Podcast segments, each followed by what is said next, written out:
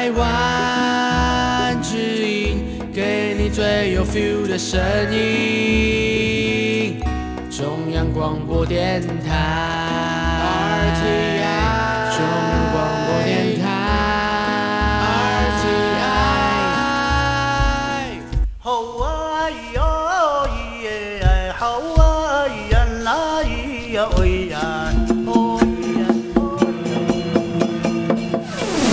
乾坤一定不朽功啊！咱台湾是宝岛啊嘞。台湾有着多元的面貌，经由不同族群、语言、风俗习惯、艺术戏曲的融合，汇聚成台湾独特瑰丽的文化。恋恋台湾，为你传递台湾独特的文化风情，引领听众真正认识台湾，了解台湾，爱上台湾。欢迎朋友收听《恋恋台湾》的节目，我是吴祝玉，在空中陪伴你。这里是中央广播电台台湾之音。我想请教此时收听节目的朋友你，不管在台湾、海外或者是中国的朋友们，家里头有毛小孩吗？有没有宠物？对于台湾来说，毛小孩我们通常指的就是狗狗了。台湾因为少子化，那么很多人呢都会在家里头有这个毛小孩，就是狗狗的陪伴。还有人喜欢养猫，甚至像仓鼠啦、兔子都有。那么如果说有一天你想去旅行，你会如何来安排他们呢？有些人可能会带着去旅游，那有些人可能会寄放在宠物旅馆，或者是拜托一些亲朋好友帮你看顾。但事实上，你的内心深处是希望他可以跟你一起共游。我想这样的一个状况是非常多人有这样的一个心情。以我自己的例子来说好了，家里头过去其实有毛小孩，那这个毛小孩呢，我印象当中特别深刻。有一次我们全家因为有事情去处理，呃，回家的时间比较久了一点点，有大概超过有八个小时。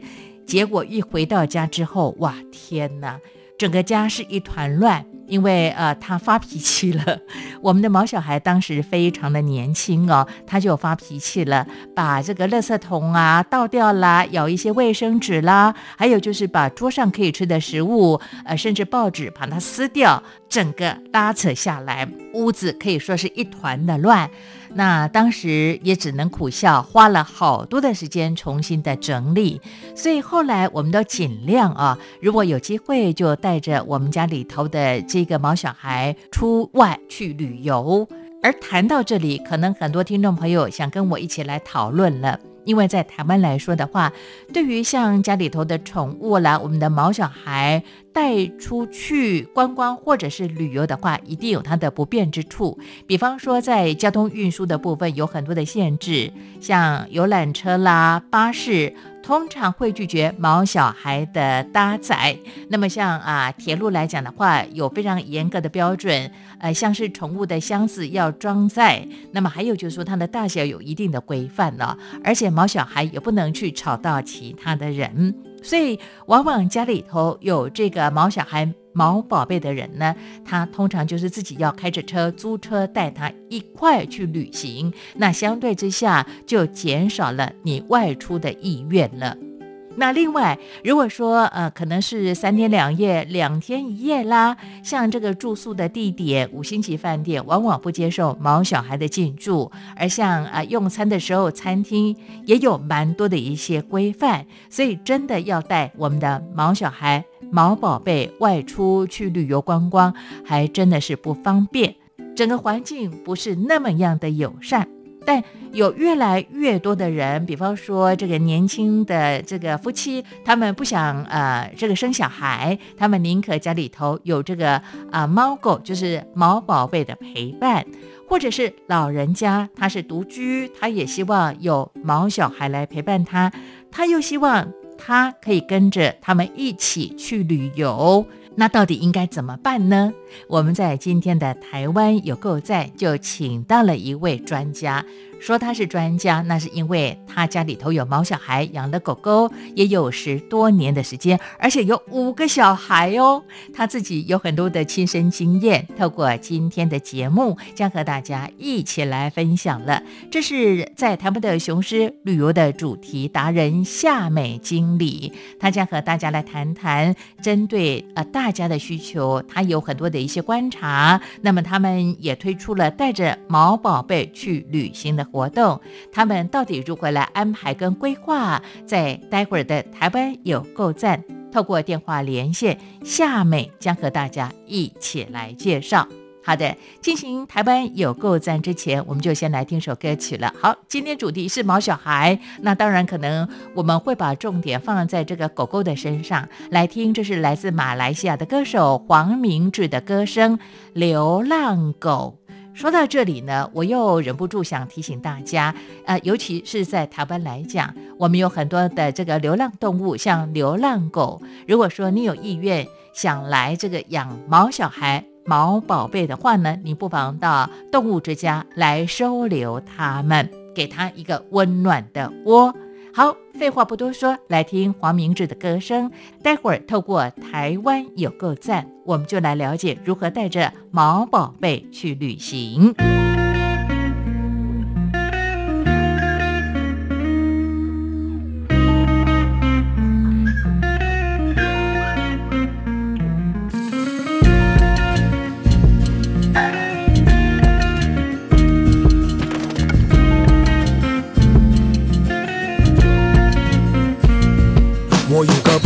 他来自豪宅偷天错，名车接送又吃不完的高级罐头。我还有个朋友，他来自繁殖场，有优良血统，从小不停被强制配种，必须保持纯种。他说他朋友的朋友主人劈腿分手，搬走却不带走，还把他丢弃在巷口。他朋友朋友的朋友长满了蛆虫恶臭，他妈说害怕传染，抱歉家留小朋友的身上贴着标签，全都来自宠物店，没人买过了几千，老板也只能说抱歉，店里没空间，命运就快被终结。要从魔掌逃出升天，否则隔天就要升天。每天徘徊在街头灯火阑珊的角落，每个每个的背后充满人类的借口。我你身在水沟，不过大队四处搜索，害怕随时会被抓走，随时会横尸街头。谁拥抱我？谁说爱我？一辈子的承诺，却让我漂泊在风雨之中。谁能谁能救救我？谁来谁来救救我？让我自由，让我堕落，让我安静沉默。消失在不知名灰色巷弄。我不想不想听谁说，请你让我解脱。人类说很好玩，就把你手脚砍断，被香烟、热水、软糖，有的长期被凌虐捆绑。他们的恶行恶状，我们却不能够反抗。若发动攻击，将会受到法律严厉的审判。你喂我一口饭，我就把你当主人。我愿意赴汤蹈火，为你卖命，为你牺牲。我可以逗你笑，分忧解闷。虽然我很笨，要永远当你的玩具，也是你的守护神。为何要把我送走？为何要把我丢掉？我心中没有怨恨，只是充满了疑问。你丢下我的那一刻，眼神太陌生，太残忍。我没有犯错，难道只因为我是畜生？被带回去收容中心，那里拥挤，三餐不济，布满了负重苍蝇，一切都只能听天由命。人类的好朋友这个名字太感性，太动听。为何从出生到死去，命运都由你来主宰谁拥抱我？谁说爱我？一辈子的承诺。却让我漂泊在风雨之中。谁能谁能救救我？谁来谁来救救我？让我自由，让我堕落，让我安静沉默，消失在不知名灰色巷弄。又不想不想听谁说，请你让我解脱。夜空下一声怒吼，对着冷漠的城市，有谁能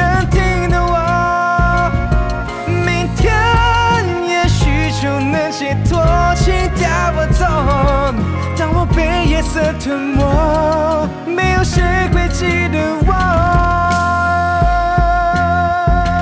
谁拥抱我？谁说爱我？一辈子的承诺，却让我漂泊在风雨之中。就让我自由，让我堕落，让我安静沉默。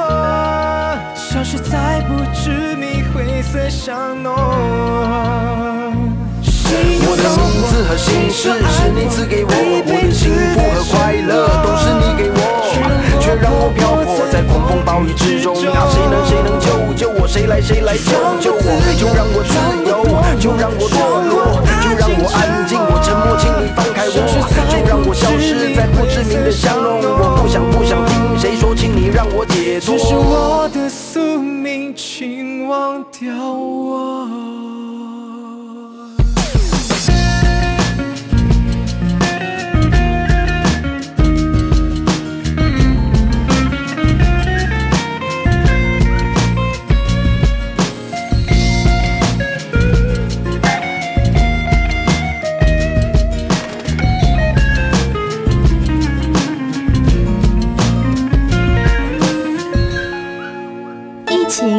们开始保持社交距离，但是央广永远跟你的心粘在一起。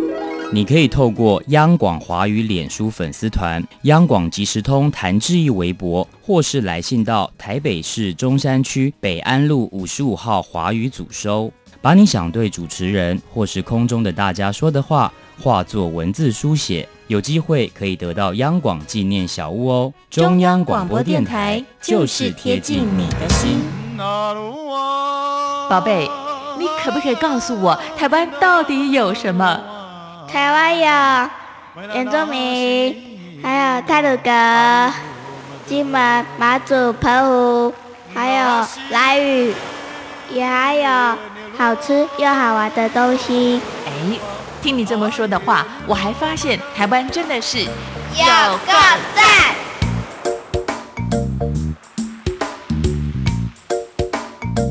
嗯，大家好，我是雄狮旅游的夏美，那就是全新计划了宠物旅游的行程，那也很开心在这一次跟大家一起来访谈。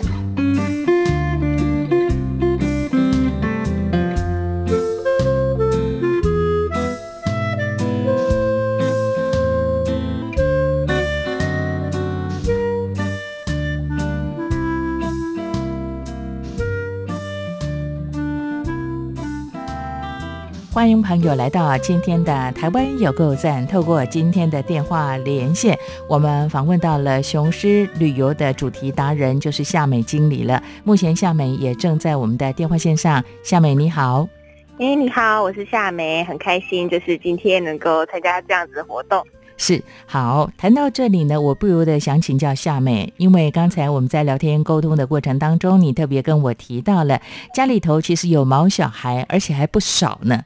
对我们家总共养了五只，因为从十年前就养了爸爸跟妈妈，他们就一直生小孩，但是有把他们带去结扎了。嗯哼，好的，养的是贵宾嘛？刚才你特别跟我聊到了，好，没错，红贵宾还有就是黄金贵宾吗？对，我们就是养妈妈是白贵宾，爸爸是红贵宾，生了小孩变奶油贵宾。光听到你的形容，就觉得非常可爱、很萌的毛小孩了。好，其实谈到这里呢，就要来聊聊了。呃，最近透过你这位主题达人，你也规划了一个乐活安全旅游，也就是带着毛宝贝去旅行啊。对。呃，在了解这个过程当中，我们先来看看台湾的一个现象啊。我自己的经验，因为像过去我们养了雪纳瑞，那它。经常喜欢跟我们去旅行，但碍于台湾的各种的限制，比方说像一些民宿啦，或者是五星级的饭店，它其实不同意毛小孩的进驻，还有像交通工具的部分有很严格的限制哦。你自己养了十多年的这个毛宝贝，你又看到了一些什么样的现象呢？嗯，基本上就是我们养了毛宝贝啊，每次我们去旅游，他们都只能托给亲戚，嗯，或者是去住宠物旅馆，就很难很难带他们去旅行。但我们就近这一两年发现，其实有很多像是饭店或者是餐厅已经开始在推宠物友善。那我们想，现在国旅正行，那是不是我们可以带着宠物一起去玩去旅行？所以计划了像这样的行程。OK，其实我觉得在台湾来讲，我们真的是非常的幸福啊！你看这次的新冠状病毒，也就是武汉肺炎呢，在全世界呢引起了很多的一些恐慌啊。那在台湾来讲，我们的防疫工作做的真的是要给他按赞哦。那当然，我们看到了。呃，目前呢，在防疫中心鼓励我们的国旅，也就是在本岛离岛的地方来旅行，因为品质我们可以受到一定的呃管控跟了解啊，所以我就看到，哎，最近特别多的人。想带自己家里头的毛宝贝、毛小孩出外去旅游了，哎，可是我想请教你，过去啊，你有没有这样的经验？带去的话，你都怎么样来做一些安排呢？因为基本上，如果我们带毛宝贝出游啊，我们就是完全。要开自己开车出游，然后也要找那种适合的餐厅，因为餐厅真的很难找，嗯，因为有些餐厅就是没办法落地。那这一次呢，我们雄狮集团特别安排了两台巴士，那两台巴士就是专门毛宝贝巴士，我们只做毛宝贝的行程，那就是让毛宝贝可以包车一起去旅游。OK，好，其实我们先谈到这个交通工具这件事情啊。就我自己过去的经验，包括我们喜欢毛宝贝、毛动物，就是毛小孩的这些啊亲朋好友，真的就诚如刚。才呢我们的主题达人夏美所说到的，如果想带家里头的毛小孩去旅游的话，你一定要自己开车，因为像一些大众运输工具的话，它会有比较严格的限制，比方说啊，像台铁啦，像巴士啦，巴士往往是不接受。做的比较多，对对，那像台铁啦，它就会限制你可能要多大的那个笼子啦，啊，那必须是什么样的一个规格跟标准啊？还有就是说呢，它也一定要买位子嘛，啊，那其实也会让很多想带毛宝贝出去玩的这些家人们，他们就会退却了。真的，因为像是啊，如果你搭台铁或者是呃去搭大众交通工具，你基本上毛宝贝只能关在宠物里面，就是关在那个篮子里面。没错。然后呢，你会觉得它真的很可怜，所以我们专属的巴士是让它有专属的 VIP 席，然后还有它的安全带保保护它的安全。OK，好，你刚才讲到了，比方说你可能呃，像我们从北部出发，我们想东部去玩，自己开车也要两三个小时，对不对？对，两三个小时呢，呃，除非我们呃自己开车，当然他就是可以跟我们坐在一块儿。但如果说，比方说你搭这个呃普悠玛啦、泰鲁格啦，他会有两个多小时的时间，其实他是受到牵制的，它没有办法呃松，对对对对对，我觉得对他们来讲，真的也是一种折磨。对。对我们这些爱他们的家人来讲的话，我们会觉得他很委屈哦。好，你刚才特别说到的。你们会特别为这些毛宝贝呢规划像呃特殊的、特别的这个专车哦？那你怎么来做呢？比方说，他们还是要关在笼子里头，还是说他怎么样的坐位置？那位置上有特别的一些设计跟规划吗？的话呢，位置上就会有他们的垫子，因为毛宝贝可能会随时想上厕所嘛，然后那垫子隔的是很重要的，这样清洁比较方便。嗯，然后没有帮毛宝贝准备安全带，所以他们基基本上是完全不用关在笼子里面，他们直接坐在座位上。就可以了哦，他们也坐在位子上就对了，没错，他们专属的 VIP 席 啊。可是你讲到这个垫子呢，呃，一般来讲，我们看到像一些家里头有毛小孩的人，他们可能会准备像。呃，大人用的护垫呐，对不对？呃，那还有就是说呢，有些狗狗可能也会包他们自己专属的这个尿布啊、尿片呐。那你垫子怎么设计呢？有不有一些比较特别的地方吗？我们那个垫子的话是跟我们的就是厂商合作，那它随时就是可以对像没上厕所啊，或者用脏的，其实也是比较好清洁的。嗯哼，嗯。OK，好，清洁上的问题都是大家的考量，因为呃，在行进的过程当中，那我们的毛宝贝他又不会表达，对不对？没错。如果他会说，我们可能这一个巴士啊，有缆车，可以在中途啊，可以休息一下，到休息站让他们先方便一下。那毛宝贝他又不会讲，啊，不会讲怎么办呢？那当然就是要先 准备好了。没错。谈到这里，我想请教我们的主题达人夏美了。夏美，呃，我记得你们其实也有实际的去体验了，而且也带他们出去了。那这个垫子产生了很大的作用吗？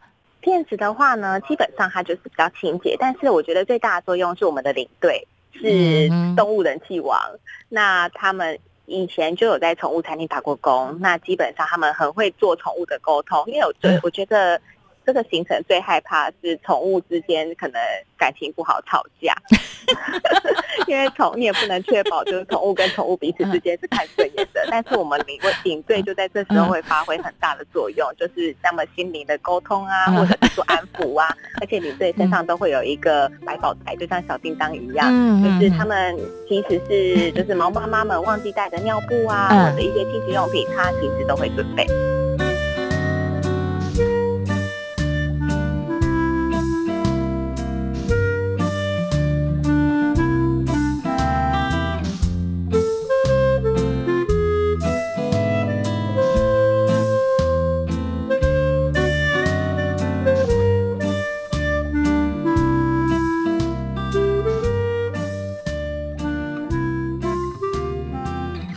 么继续下来，我想回应我们的主题达人夏美经理。经理，你刚才讲到这个重点喽，因为我们比方说有很多人，即便是可能亲朋好友大家揪团，对不对？对。好，那我们搭了游览车巴士，带着自己的毛宝贝要去玩了。那因为呃，平常如果不常见，或者即便是常见，有所谓的领域的概念啊，那当然他们就会呃开始吵起架来，吵起架来就是。这边叫一声，那边喊一声 哦。那你刚才讲到这个领队的经验就相当重要，他怎么样来说服呢？就是领队他会带一些呃比较让宠物会吸睛的东西，呃，比方说呢，会发声音的娃娃啊，或者是食物，食物其实是最好吸睛的，嗯哼，就是一些肉块啊，或者是零食啊。哦，嗯，哎，因为一般的这个毛小孩来讲的话，如果你给他东西吃的话，基本上他会乐于接受啊。哎，啊，你们准备的，你们准备的零食是什么？比方说，零食像是那个牛肉块，呃，牛肉块。干，嗯，然后还有一些小饼干，就是这些我们都会在现场来做准备。好，所以当有人开始吵起架来的话呢，我们就往他嘴巴里头塞食物。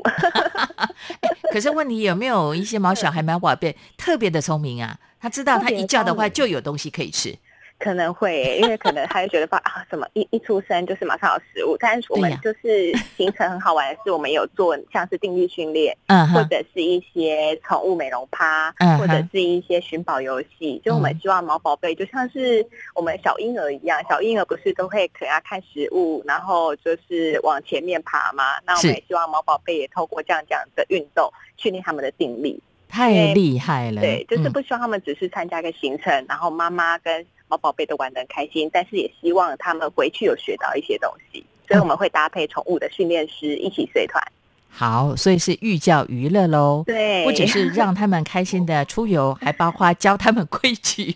没错，这个真的是很贴心的服务哦。哎，我觉得这真的要是像你自己有这样的养育毛宝贝、毛小孩的经验，你才会知道他们的需求。难怪特别让你来做一些规划跟设计哦。没错，因为我们的那个同事们就是彼此都有养。猫宝贝，然后他还发现，其实他们就为了养猫宝贝都可以不吃饭，但是一定要帮猫宝贝买新衣服。没错，OK，好，谈到这里，我想请教我们的这个主题达人了，也就是啊雄狮旅游的夏美经理哦。夏美，我想请教你，像你们这样规划的话，通常就是一天比较合适，还是说其实我们可以过夜呢？我们安排的行程一日游或者是两日游都有。那两日游当然就会到比较远啊，比如说亲近的地方。然后一日游就会当然在大台北地区。那未来的话，因为我们中南部有很多朋友说他们也想要就是参加这样的行程，所以我们在中南部也会规划一日游到两日游的行程。好，其实两日游问题又更大、更麻烦了，对不对？因为你要找吃的地方，呃，我们这些照顾毛宝贝、毛小孩的这个。大人们呢，他要吃饭呢。那有些餐厅其实有非常限制的严格，他不能落地，或者根本不让我们的毛小孩、毛宝贝进去啊。那这个时候，是不是在台湾目前你所看到一个现象，有越来越多适合这种所谓的跟毛小孩亲子同游的餐厅，可以开放给大家来运用呢？有我，因为我们目前找到的餐厅一定是可以带猫宝贝进去的。那猫宝贝的话，有一些是有规定要在垫子上，有一些是规定在推车上，有一些的话，它其实基本上就是那种大庭园，猫宝贝可以在那边奔跑。那除此之外呢，我们安排的饭店啊，就是还有猫宝贝专属的猫宝贝床，一定是都可以让你的猫宝贝自由自在，不会关在。就是篮子里面。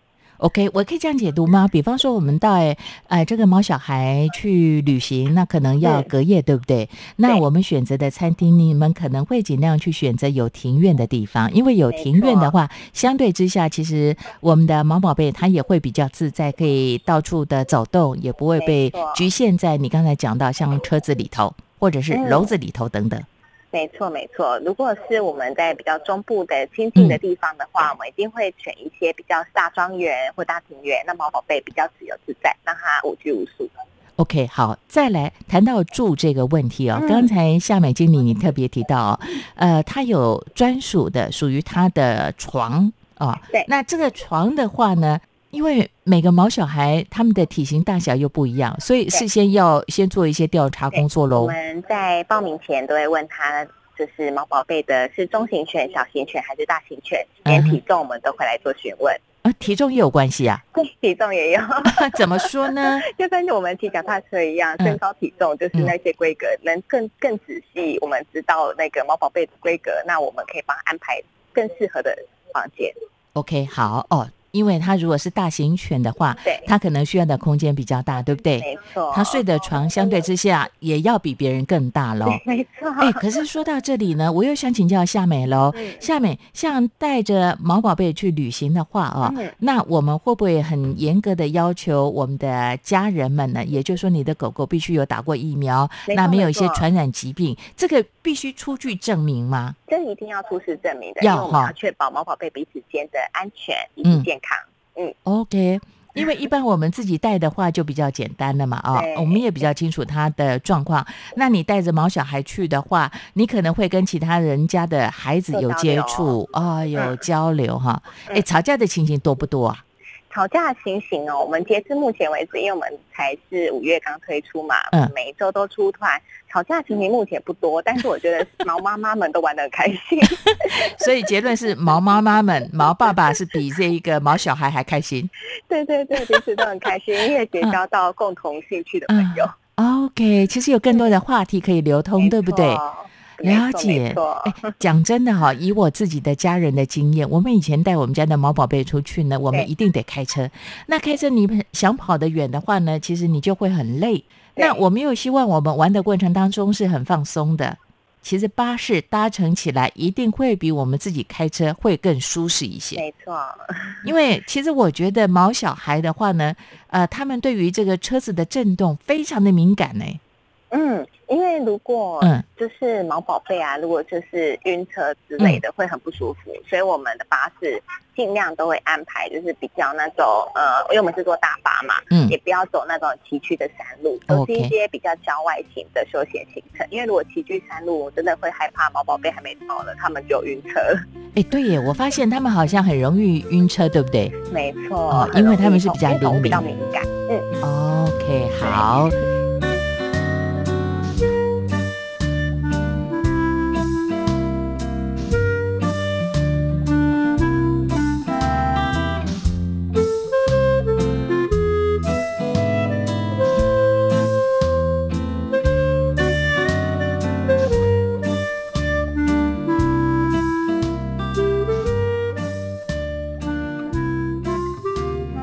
讲到这个行程这个部分，我又想请教我们的这个主题达人夏美了。夏美，我想请教你，那刚才我们特别去啊、探讨到啦，可能在餐厅部分用比较开阔的空间，像庭园式的餐厅。对那再来的话呢，我们的交通工具是使用啊、比较稳定的，让它不要晕车哦。那再来的话，你会建议大家有哪些行程可能比较适合这些毛宝贝们，他们跟家人共同出游呢？它一定地点上会有一些选择喽。地点的话嗯呢，其实我们新北。然后到中部、南部我们都有开，但是因为我们行程会有不同的主题，我们主题有宠物运动会、哦宠物心灵沟通，是或者是宠物美容趴。嗯那我觉得就是可以看毛妈妈、毛爸爸你们的小孩适合哪个行程。比如说，哎，我觉得我很想要跟我的毛宝贝有个心灵沟通，我想知道他在想什么，因为我们现在宠物沟通师的职业很夯。是，那我比较，那他就是也比较适合参加像这样的行程，他可以跟他的猫宝贝来做一个深层的心灵沟通。那他觉得我的猫宝贝平常在家都不爱动，然后要他动一下就很喘，那我会建议他来参加运动会，让他操一下。哦，对，哦，就是根据这个啊，他的家长啊，还有就是毛小孩他自己的兴趣，那我们可以去选择不同的一些啊玩法咯。哎，你刚才讲到那个心灵之旅的话，我是非常好奇，哎，也就是说你们会安排像动物的心灵导师，那么跟这个毛小孩会有一些对话。对，没错，我们就安排就是专门心灵的沟通师。那他的沟通师是一定会有考取执照的。那他就是可以让毛宝贝跟毛妈妈、毛爸爸来进行一个心灵的沟通。可以可以想想看，哎，某种妈妈就是我的宝贝最近都很忧郁啊，那他到底发生了什么事？那可能可以透过心灵沟通师大概知道，哦，我的猫宝贝可能最近发生了什么事，是不是有什么样的烦恼？OK，你曾经借由像这种的心灵的沟通师来跟你的宝贝们做过一些交流吗？你有这样的经验吗？是没有，但是我有，就是我有同事，我同事他为了去考取考取心灵沟通师，他的原因就是因为他想要跟他的毛宝贝来做对话，但是后来他发现啊，就是他自己考到心灵沟通师之后，发现对自己对自己的宠物是没有办法对话，因为太熟悉了。啊，太了解了，对不对？所以他都就是，他就只能帮其他的宠物来做对话，所以我觉得这个也蛮有趣的。好，因为你够了解他的话呢，其实他的喜怒哀乐你可以看得非常的清楚啊。当他 worry 的时候，你就很明白知道他有什么样的一些需求跟情绪量上的压力喽。好的。那么最后，其实我想请教这个呃雄狮旅游的夏美经理，也是我们的主题达人了。呃，你觉得，因为你自己特别规划这样的主题的一个让毛小孩跟家人们共同出游的一些活动啊，你觉得台湾在呃这几年你所看到的一些观察来讲，到底像这些旅游出游的行程，不管是提供的一些服务来讲，对于我们的毛宝贝、毛小孩来讲的话呢，够友善吗？还是说，其实我们有调整的空间呢？我觉得就是进步的空间很大，但是我觉得它一定会越来越成长，因为有根据就是统计，今年年底之前啊，就是毛宝贝、毛宠物或者是其他宠物加在一起的数量，已经远远超过十五岁以下的小孩。所以，所以呢，现在养宠物的人真的越来越多了，然后大家一定会看到像这样的商机，或者是像这样的服务，那我相信一定会越来越好。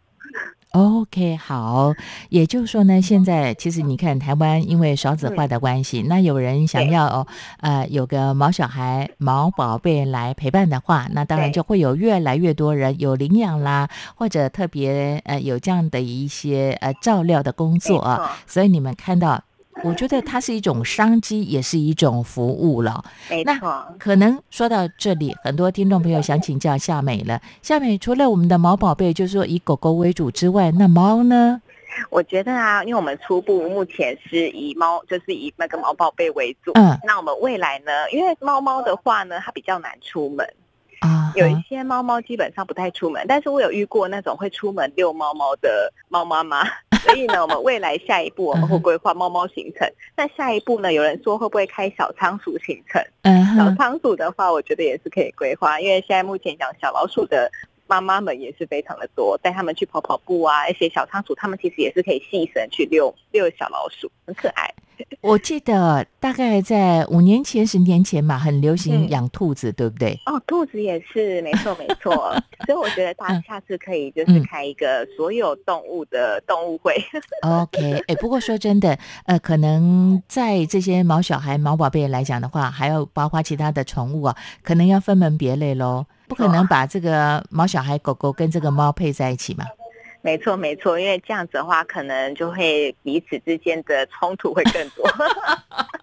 这个我们的领队导游可能要准备的食物就更多了，调节起来这个难度很高哦。好，那你想提醒呃，我们这些想带着毛小孩、毛宝贝出去旅游的这些家长们，什么样的一些叮咛呢？就说你事先先做好什么样的心理准备啦，或者事先的工作要预先做好。好，我不，我在就是想要跟就是大家毛妈妈、毛爸爸们说啊，就是不管以前你有没有带过你的毛宝贝出游，但是我觉得啊，今年起啊，你就是可以带他一起去玩，因为他就是你的家人，就是他可以跟你共同旅行，有不同的共同的回忆，所以我就觉得，哎，其实你会发现带着宠物去旅行，你会就觉得其实有是一种感动，因为它陪伴着你的生活嘛，那还可以陪伴着你娱乐的时光。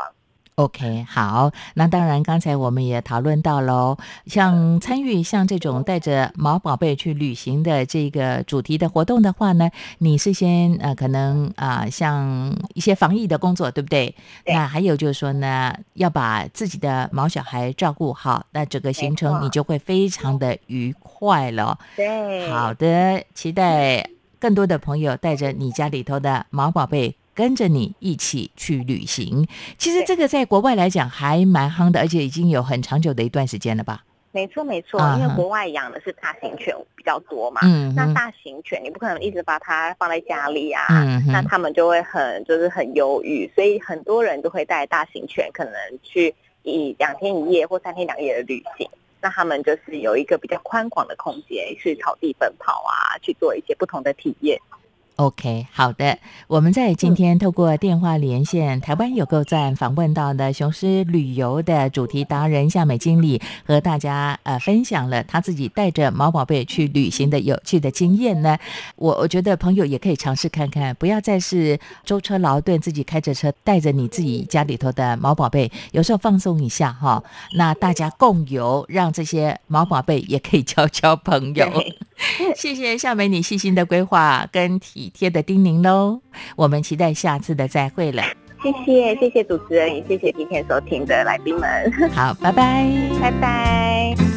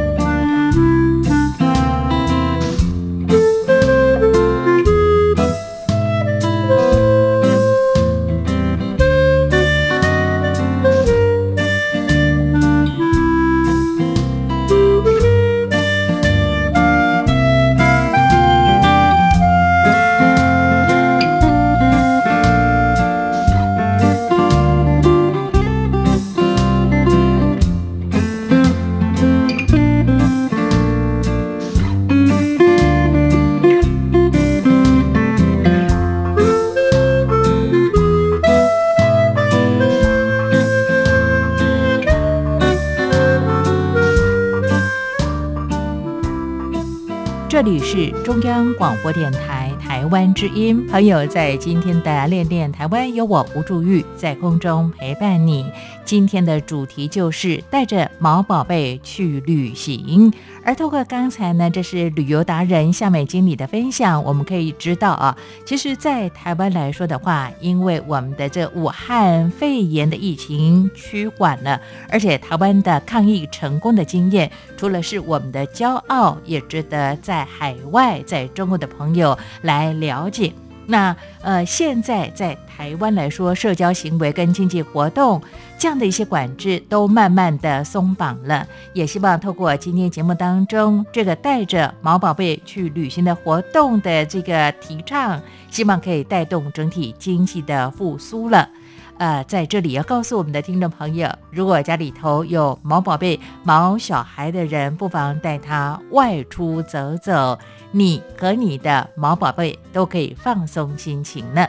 好，今天的节目看看时间又即将接近尾声了，感谢朋友你的陪伴跟收听。那么听完节目之后，你有什么样的建议想给我，都可以用 email 方式跟我联络，相当的方便。无助玉的 email address 是 wcy at rti 点 org 点 tw wcy at rti 点 org 点 tw，期待你的分享。对节目有任何建议，也欢迎你的批评指教。最后来安排这首音乐，真的非常的疗愈哦。除了有这个乐音之外，还有狗狗可爱的叫声呢，也送给此时收听节目的朋友你。希望每一天都。快乐，而你家里头如果有毛宝贝，不管是猫狗或其他的动物，都可以在快乐天堂。记得哦，有空带他们外出走走，去旅行。好，跟你说再会了，我是吴祝玉，我们下回空中再见。